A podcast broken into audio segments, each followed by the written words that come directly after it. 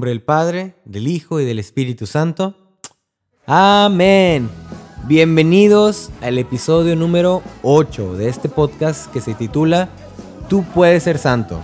Quiero hacer un énfasis en el título porque probablemente hemos hablado de muchas cosas, de muchos temas, pero solamente les quiero recalcar que todo esto trata o todo esto se forma a la raíz de que tú puedes ser santo. Que no se te olvide, si estás escuchando este podcast es con el objetivo de hacerte saber que tú puedes ser santo. No importa tu condición, tu estado, lo que sea que estés pasando en este momento, tu edad, todavía puedes ser santo. Hay una frase que me gusta mucho decir que es que aunque tú no le creas a Dios, te recuerdo que Dios todavía cree en ti. Con esto empezamos, me presento. Para los que son nuevos, bienvenidos. Los peces son amigos, no comida. No, no, ese no es nuestro eslogan. Eh, mi nombre es Jorge Ochoa, tengo... Ay, Dios santo, qué buena noticia. Eh, lo estoy grabando en un viernes, un viernes 24, y cumplo años en dos días. Probablemente para cuando ya lo escuches, ya haya cumplido años. Cumplo años el domingo 27 de octubre. Cumplo 26 años ese día. Estoy muy contento, muy alegre, la verdad, de celebrar en contexto con, con esto del podcast, con ustedes que escuchan. En fin, soy maestro de música en una escuela católica que se llama San Patricio, acá en Corpus Christi, Texas. Maestro de niños, unos niños adorables que me enseñan a amar a Dios todos los días. Soy ingeniero en audio y productor musical, pertenezco al Ministerio de Música GESET y aparte, por mi propia cuenta, hago este proyecto de podcast que se llama Tú puedes ser santo. Como cada episodio, inicio siempre con una historia, un chisme, una parábola, una anécdota o algo de Disney. En este caso les voy a contar una anécdota. Este, esta anécdota les hago un pequeño disclaimer, una pequeña advertencia. No es algo de, de, lo que yo me enorgullezca, de verdad, no me enorgullezco para nada. Pasó hace ya varios años, digamos, no sé, unos cuatro probablemente. Y, y bueno, se los cuento. Pues total, pues para eso hablo, de que tú puedes ser santo a pesar de que hagas cosas tan feas como yo. Pero bueno, es parte del tema, ahorita me vas a ir entendiendo. Pues resulta que yo trabajaba en Mercedes, Texas. Mercedes está en la frontera y yo vivo en Río Bravo, o vivía, o toda mi vida he vivido en Río Bravo, Tamaulipas. Ahí nací. Entonces para mí es muy común cruzar, ¿no? Hago 30 minutos, 40 minutos. Total, yo trabajaba en una iglesia, ahí en Mercedes. Eh, iba a ir a mi parroquia en Río Bravo porque eran las fiestas patronales. No había nada más, eh, digo, no había algún evento especial, simplemente eran las fiestas patronales en esa semana y había misa. Y quería ir a vivir misa allá. Salí temprano del trabajo, me fui. Mi carro tenía vencidas ya las placas por varios días, no sé, algunos cuatro o cinco días. Yo no me di cuenta, entonces ya llego a lo que es la aduana del lado mexicano, o sea, ya venía yo de Estados Unidos hacia México y me topo con la aduana. La aduana me dice, ah, ¿sabes qué traes? ¿Tienes las placas expiradas? Ah, ok, sí, no pasa nada. Pues mañana regreso y mañana las, mañana las hago. Ah, pues no, es que no te puedo dejar pasar así. Lo que pasa, pues es que es por ley, ¿verdad? Que no puedes cruzar con un, carro expirado, ¿no? Un carro americano expirado, pues no puede cruzar. Yo, pero pues nada más voy aquí a Río Bravo, o sea, no voy a ningún otro lado, voy a Río Bravo, voy a una misa y me regreso. No, no, no, no, no puedes. Digo, ay, ándale, dame chance. Dijo, no, no, no, no, es que, no, mire las placas, que no sé qué. Y me empecé a desesperar, le dije, porfa, mira, yo tengo una misa, viene el obispo. Mentira número uno, no venía el obispo. Pero dije, viene el obispo y, y yo voy a cantar. Mentira número dos, no iba a cantar. Ándale, dame chance. No, préstame tu licencia. Bueno, ya se la presté. Y pues fue un truco porque dijo, te la devuelvo allá. o sea, al re o sea eh, tenía que darme la vuelta, una vuelta en U y allá me la regresaba. Yo, ching. Bueno, pues ya me di la vuelta, ¿no? Y le digo, ay, ándale, no sé si, o sea, te estoy diciendo en plan, dame chance. La verdad es que, pues no me di cuenta de las placas, pero mañana mismo voy y las, y las saco. Bueno, mañana mismo vas. Hoy no puedes cruzar a México. Y me desesperé y vi que en, sus, en su llavero traía una virgencita de Guadalupe. Entonces yo dije, aquí, o sea, para que vean mi grado de maldad, repito, no me enorgullezco de esto, pero es para que aprendan también de mis errores, ¿no? Oye, mira, tú traes la Virgencita Guadalupe, somos de los mismos, yo también soy católico, yo voy a una misa, es con el obispo y, las monjitas me, pidieron, o sea, casi, casi le digo ahí un chorro ¿no? Y que se enoja un buen, me dice, lo que yo crea no, no te importa a ti, si yo tengo la Virgencita X o algo así, ¿no? O tú tienes que hacer tu deber, tú debiste haber cumplido, este no es mi problema, es tu problema que tú no tienes tus placas actualizadas. Por favor, regrésate. Total, ya me regreso.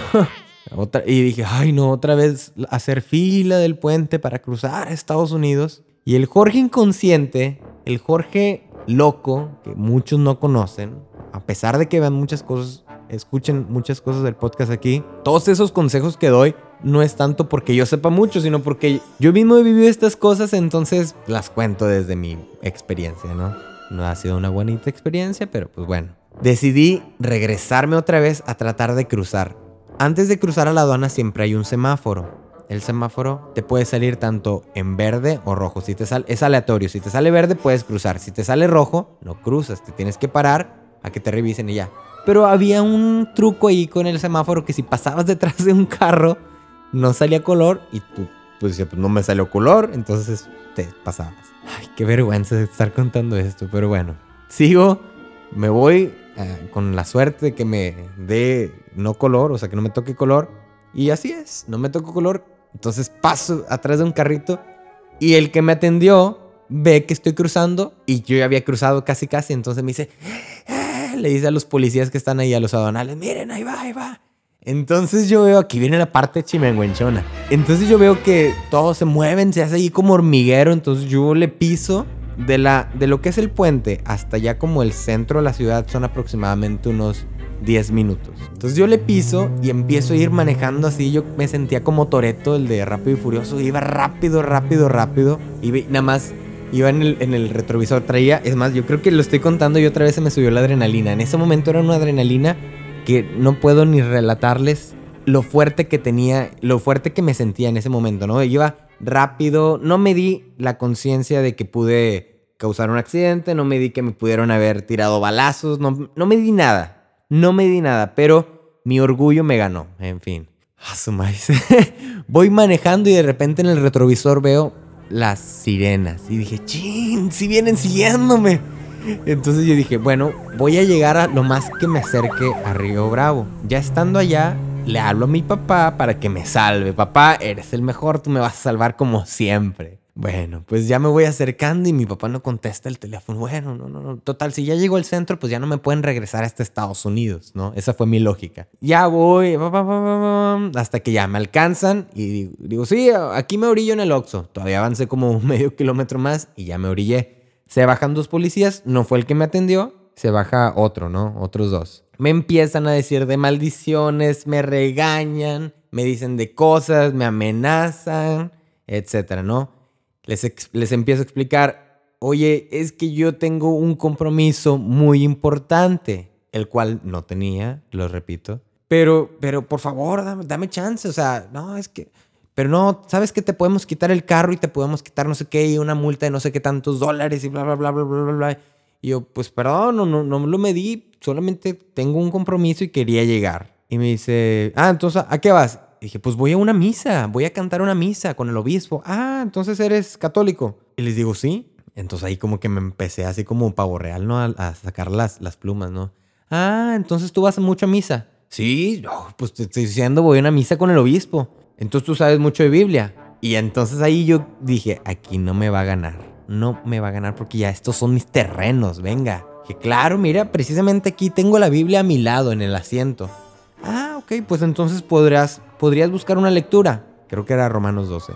Y yo por mi mente estaba de que ya aquí gané el argumento, ya aquí me voy a ir y no me voy a arrepentir de nada. Abro la Biblia, mm, claro que sí, con mucho gusto la abro. ¿Me la puedes leer? Claro que sí y que me topo con esta lectura. Cada uno en esta vida debe someterse a las autoridades, pues no hay autoridad que no venga de Dios y los cargos públicos existen por voluntad de Dios. Por lo tanto, el que se pone a la autoridad se revela contra un decreto de Dios y tendrá que responder por esa rebeldía. No hay por qué temer a las autoridades cuando se obra bien. ¿Quieres vivir sin miedo a las autoridades? Pórtate bien y te felicitarán. Si te portas mal, témelas, pues no tienen las armas sin razón.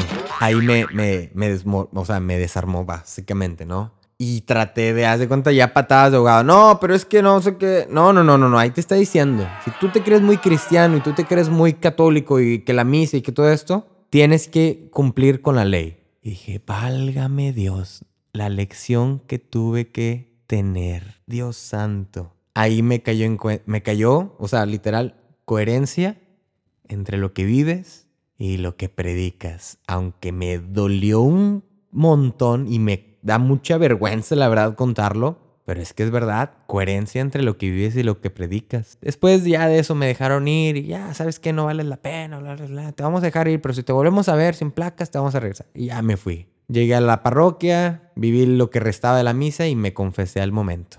Esta yo creo que ha sido la anécdota más larga al inicio que he contado en un, en un episodio.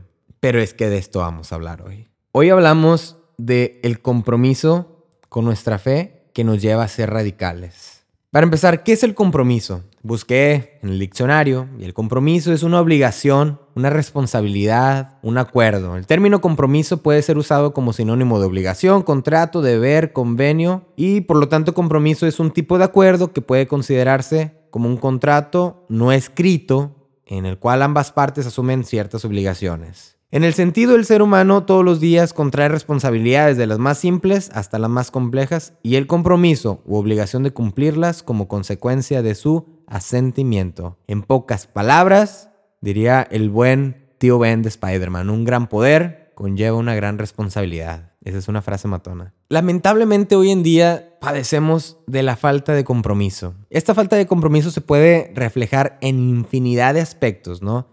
Desde que no llegamos a las reuniones, somos impuntuales, tenemos desinterés, decimos que sí, que no y nos lo hacemos, estamos a medias, nos metemos a medias y la verdad no hay una entrega total a algo, ¿no? Siempre estamos como tantito aquí, tantito allá, tantito en esto, tantito el otro, estamos en mil cosas, queremos decir que sí a mil cosas y al mismo tiempo fallamos en todo o no estamos al 100%, no vamos a todas las reuniones, en fin, hay una falta de compromiso fuertísima hoy en día, yo no sé si antes, antes yo no vivía, pero hoy en día hay una falta de compromiso muy palpable y esto me recuerda a la parábola de los dos hijos que un, un, padre le dice a su hijo, oye, hoy quiero que vayas a trabajar a la viña. Y uno de los hijos le dice, no, no quiero ir. Y al final termina yendo y va a trabajar.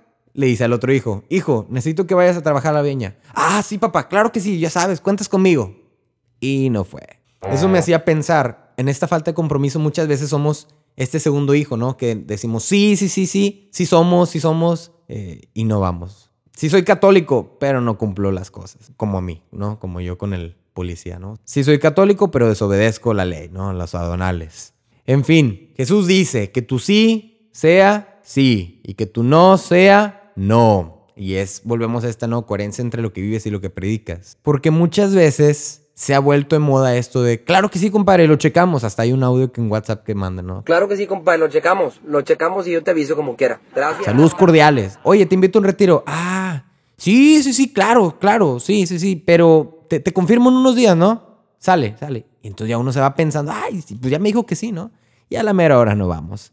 Oye, ¿me ayudas en este trabajo? Ah, sí, no, claro que sí, yo, yo te ayudo. Nada más dame chance, ¿no? Ahorita nada más voy a hacer unos pendientes y te hablo más de rato. Y nunca hablamos. Y es difícil porque muchos caemos en este, en esta tentación de no comprometernos, ¿no? De no decir, sí, te ayudo ahora, en este mismo momento. Me comprometo a ayudarte, me comprometo a hacer lo que me estás pidiendo. Otra cosa que va parte del compromiso y que va aquí un poco relacionada es que hoy en día yo creo que pecamos mucho de omisión. Yo creo que ese es uno de los pecados más grandes que por lo menos yo, yo peco.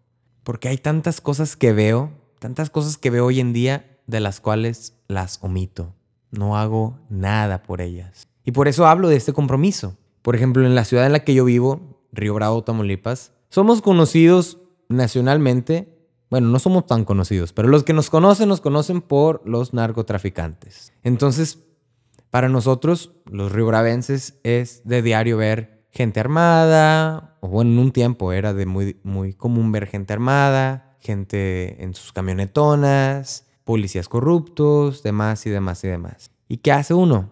Nada. ¿Por qué? Porque te metes en problemas. ¿Y qué pasa? Pues te matan. ¿Quién quiere morir? Pues nadie. Y entonces, pues ahí andamos pecando todo de, todos de omisión, ¿no? Todos andamos pecando por las mordidas, todos andamos pecando por palancas. Cuando creo que este compromiso, como lo decía al principio, nos lleva a una vida de radicalidad. ¿Qué es radicalidad? También lo busca en el diccionario. Radical es un adjetivo que puede referirse a aquello perteneciente o relativo a la raíz, a algo total o completo. Entonces, para ser un cristiano comprometido, y ya hablo meramente de nosotros, de tú que me estás escuchando, para ser un cristiano comprometido hay que vivir con radicalidad. Hay que vivir perteneciente, como dice el concepto, a la raíz. ¿Y cuál es tu raíz? Pues Cristo. Cristo es tu raíz. Volvemos a hace dos episodios. ¿Qué haría Jesús en mi lugar? Esa es la pregunta que podemos hacernos siempre para vivir en una radicalidad, ¿no? Y aprender a aceptar estas consecuencias, ¿no? Algunas mayores, algunas menores, algunas, por ejemplo, que en tu trabajo, es que yo no estoy de acuerdo que estén haciendo este tipo de trampa o sabes qué, esto es ilegal, esto no se puede. Pues mira, tú hazlo o te despido. Híjole, ¿qué hago? O sea, yo soy fiel creyente, yo quiero hacer las cosas bien, pero si no los hago me despiden. Y entra uno en esta disyuntiva de qué hacer, ¿no? Si ir con el mundo o si ser fiel a lo que nos pide Jesús y dice, pues sabes qué, pecado de omisión, ¿no? ¿Sabes? Ah, no, claro jefe, lo que usted diga. No, es que me falta para pagar la luz y esto y lo otro. Dios santo, esta es una situación difícil, difícil. Yo no podría aconsejarles así tal cual, decir, renuncia a tu trabajo. Pero lo que sí te puedo decir es que luches por lo que Cristo te pide. Lucha, sé siempre fiel a lo que Dios te ha pedido, a lo que Dios te ha encomendado. Muchas veces, a lo mejor te va a pasar que te dicen, ¿sabes qué? Tienes razón. Te ascendemos a gerente por tu fidelidad, por tus principios, por tu justicia y wow, o sea, de estar al borde de que te despidieran, te ascendieron. Otras veces, ah, ok, no quieres cooperar, adiós, estás fuera. Pero mínimo yo, personalmente, me quedo en paz con que he cumplido la voluntad de Dios. Me quedo en paz con Dios. A final de cuentas, cuando llegue al, al final de mis días, tengo la certeza de que el Señor verá esas obras. Esas obras y espero que cuenten a mi favor para estar gozando en su momento de su alegría eterna. Acuérdate, te, digo otra vez, esta radicalidad nos lleva a ser diferentes, nos lleva a brillar, la verdad. No brillar como un superstar, ¿no? Sino que brillas por tus principios, por tu rectitud, por tu humanidad, por tu justicia. Y toda esta radicalidad está de la mano con el compromiso, con aprender a decir sí, aprender a decir que no, a no ser tibio, sino abrazar lo que ya tengo. Si tú ya estás en un grupo, si tú ya estás en un ministerio, si tú estás ingresado a tu iglesia, pues abrázalo, no te metas a medias. Métete de lleno hasta el fondo. Unos ejemplos muy claros o más comunes que podemos escuchar hoy en día es el tema del aborto, el tema de la diversidad de género, que por cierto hablando sobre el aborto, este fin de semana creo que se estrenaba la película de Inesperado. Entonces yo creo que una manera en la que tú puedes empezar esta radicalidad, puedes ir a ver esta película. Ve la película, yo ya la vi, está buenísima, la verdad. Eh, yo creo que eso también me inspiró muchísimo a hablar sobre este tema y a, a luchar por la vida. Luchar por la vida. No es fácil, de plano no es fácil porque te llevas de todo, te llevas insultos, te llevas gente que pierdes amigos, pierdes familia incluso que, no, es que cómo puede ser y no sé qué. Pero acuérdate que hay un tesoro mayor que nos espera en el cielo. Cuando te enfrentes con estas cosas, acuérdate que un tesoro mayor nos espera en el cielo. Y que ese sea tu motivo para vivir con radicalidad lo que Cristo nos enseña. Hubo un hombre hace muchos años que fue un ejemplo de radicalidad. No estoy hablando de Jesús, digo, esa parte, ¿no? Pero hay un hombre que vivía en Inglaterra a los 13 años se fue a trabajar de mensajero en la casa de un arzobispo. Y este, este chavito, a su edad, chavito, 13 años, era muy, muy inteligente, ¿no? Entonces el arzobispo vio esto y dijo, ¿sabes qué? Ahí este jovencito hay que mandarlo a estudiar. Y lo mandaron a la Universidad de Oxford. Se metió, estudiaba. Cuenta la historia que su papá le mandaba solamente el dinero para lo necesario, ¿no? Comida, etcétera, ¿no? Y decía, pues solamente tengo para esto, no me queda para nada más. Entonces no salía en su tiempo universitario, no salía. Una, porque no tenía dinero. Y segunda, pues decía, pues voy a aprovechar para estudiar. Y los fines de semana se la pasaba en la universidad, en la biblioteca, estudiando. Gracias a esto logró ser un excelentísimo abogado, cuentan los testimonios, y un profesor brillante a sus 22 años. ¿Qué estás haciendo tú a tus 22 años? Dios santo, esa pregunta siempre cala un chorro, ¿no? Cuando ve uno a otras personas, todos sus logros, y luego dice uno, híjole, ¿qué estoy haciendo yo? Bueno, todos tenemos nuestro tiempo, pero podemos aprender de estas grandes personas como este hombre? Discernió sobre su vocación, como muchos hombres, discernimos, y él creyó que su vocación era el sacerdocio. Entonces se metió cuatro años con unos monjes y después dijo, ¿sabes qué? No es lo mío. Se fue con los franciscanos, dijo, tampoco es lo mío, y entonces dijo, mi vocación es el matrimonio. Se casó, tuvo cuatro hijos, quedó viudo y se volvió a casar. Ojo, esto es legal, esto es correcto. Quedas viudo y te puedes volver a casar, esto es completamente correcto. No creas que hay algo ahí de infidelidad, esto es completamente correcto. Se casó eh, por segunda vez con otra mujer que también había sido viuda y creo que ya no tuvo hijos con esa mujer, entonces formaron una familia muy padre, todo. La gente decía que este hombre era un hombre excelente, súper amigable, que tenía un buen sentido del humor, que era simpático, alguien quien, con quien te agradaba platicar. Te recuerdo, era un abogado, trabajó duro, duro, duro, hasta que logró ser canciller del mero mero, ¿no? Del, del rey el rey de Inglaterra. Y entonces pues ya era una persona de mucho respeto y, aún, y a pesar de tener ese puesto de canciller, era una persona humilde, ayudaba a los pobres, tenía sus amigos, salía con sus compadres, iba a misa, se confesaba, comulgaba. El rey este ya estaba casado por 10 años y tenía una hija, pero después pues al rey se le ocurrió que ya no le gustaba a su esposa. Y entonces, esto ya parece chisme, y entonces vio una chavita de 15 años y dijo, yo la quiero. Y entonces empezó a cortejarla a la chavita, la chavita ahí como que le respondía que sí, que no, y le dijo, yo no te voy a dar nada hasta que no me case contigo. El rey dijo, uy, pero estoy casado. Hmm, pero tengo un canciller que es muy bueno y es sabe mucho de esto y cosas de la iglesia oye, ¿cómo le hago aquí? Entonces el hombre le dice, pues sabes que tú estás casado y déjeme investigar, pero al parecer no se puede nulificar tu matrimonio, porque pues, no se puede. o sea, estás casado, no hay razones. Y no, no se puede. Entonces él como quiera mandó este, su solicitud al, al Papa, pero el rey se casó en secreto con la muchachita de 15 años. Para todo esto, en el proceso, este hombre, el, buen hombre, el canciller, renunció a su trabajo de canciller, dijo, ¿sabes qué? Yo no quiero envolverme en broncas, yo no quiero ser infiel a mis principios católicos, entonces pues para evitarme broncas, adiós, ahí se ven. Y seguía siendo servidor del rey, pero no como canciller. El rey tiene un hijo con una hija con esta jovencita, ya no sé si tenía 15 años o no, pero había tenido un hijo con ella. Entonces dice, ¿sabes qué? Quiero que esta hija sea mi heredera. ¿Cómo le hago para que mi matrimonio anterior y mi hija anterior sea como inexistente? Entonces como el Papa no le autorizó su separación con su antigua esposa, este se puso furioso y creó una ley. Creó una ley donde decía, no me importa, esta es mi esposa, básicamente. O sea, no me importa, esta es mi esposa, esta es mi hija, y a todo el que no esté de acuerdo, a la cárcel. Lo, matamos.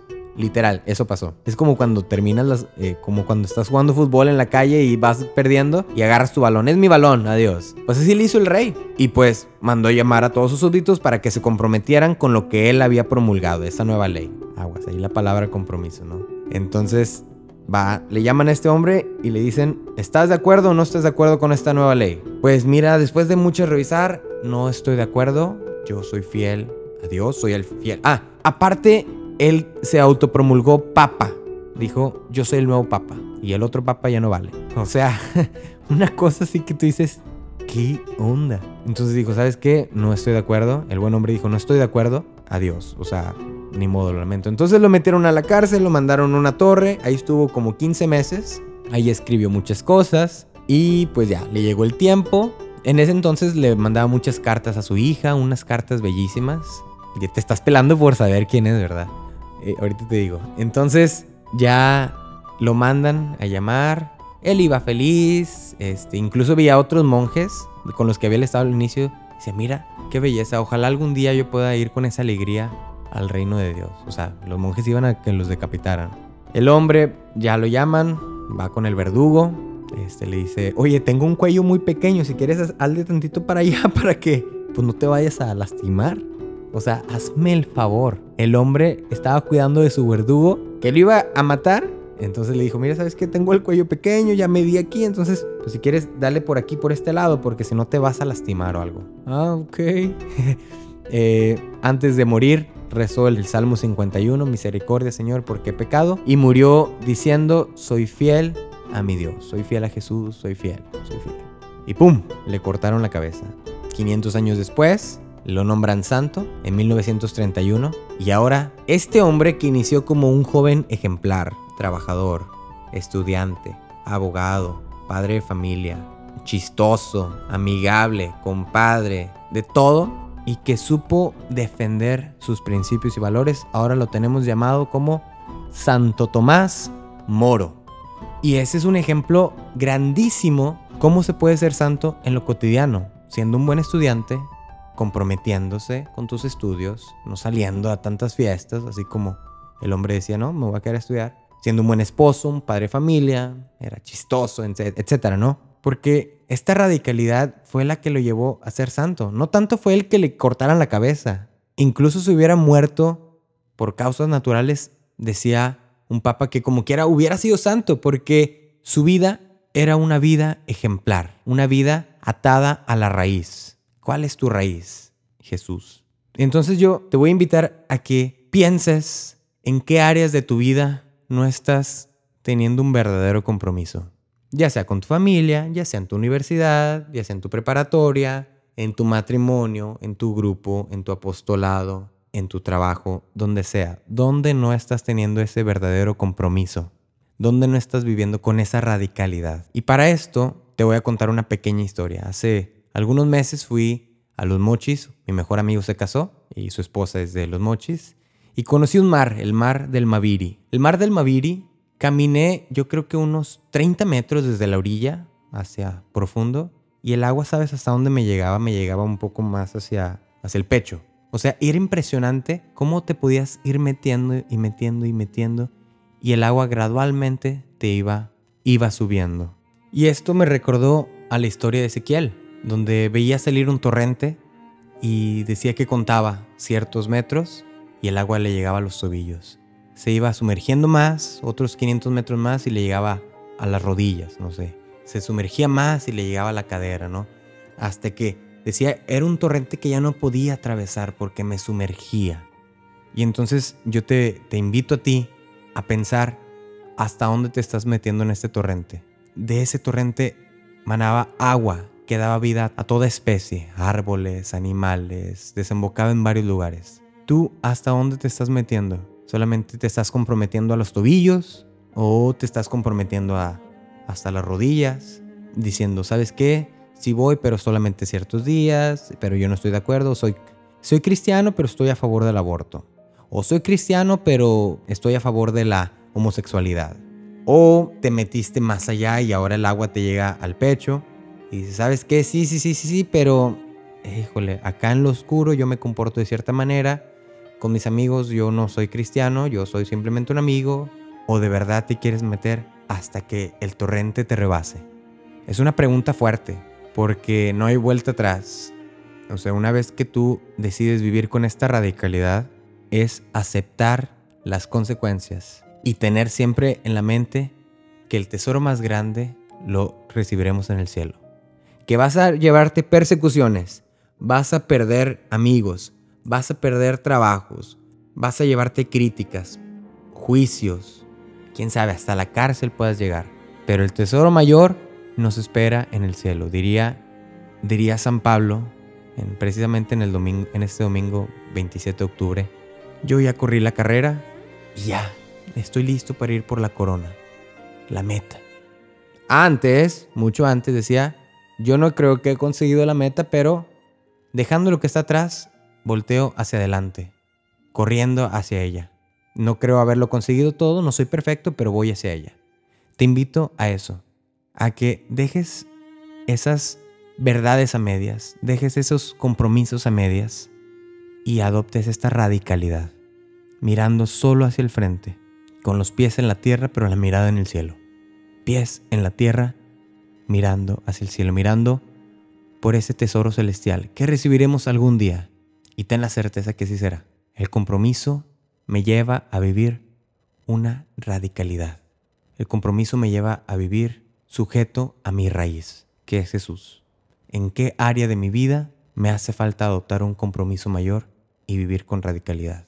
Te dejo esa pregunta para que la estés meditando en esta semana, para que conforme vayan pasando los días, vayas identificando, ¿sabes qué? como dijo Jorge, es verdad, aquí no estoy viviendo una radicalidad. Ah, mira, no, aquí sí lo estoy haciendo. Ah, aquí no. Uy, Dios santo, aquí no existe ni Jesús. Entonces, acuérdate esta frase, esta pregunta más bien, y para que vayas identificando en qué áreas de tu vida no estás viviendo con una radicalidad y puedas empezar a hacerlo. El punto es que lo empieces a hacer, no solamente que lo identifiques, sino que lo hagas. Y no tengas miedo, no tengas miedo. El Señor va a estar contigo porque Él es tu roca, Él es tu fuerza, Él es tu escudo y tu refugio. Él es tu pastor y te va a guiar. Ten por seguro eso. Amén.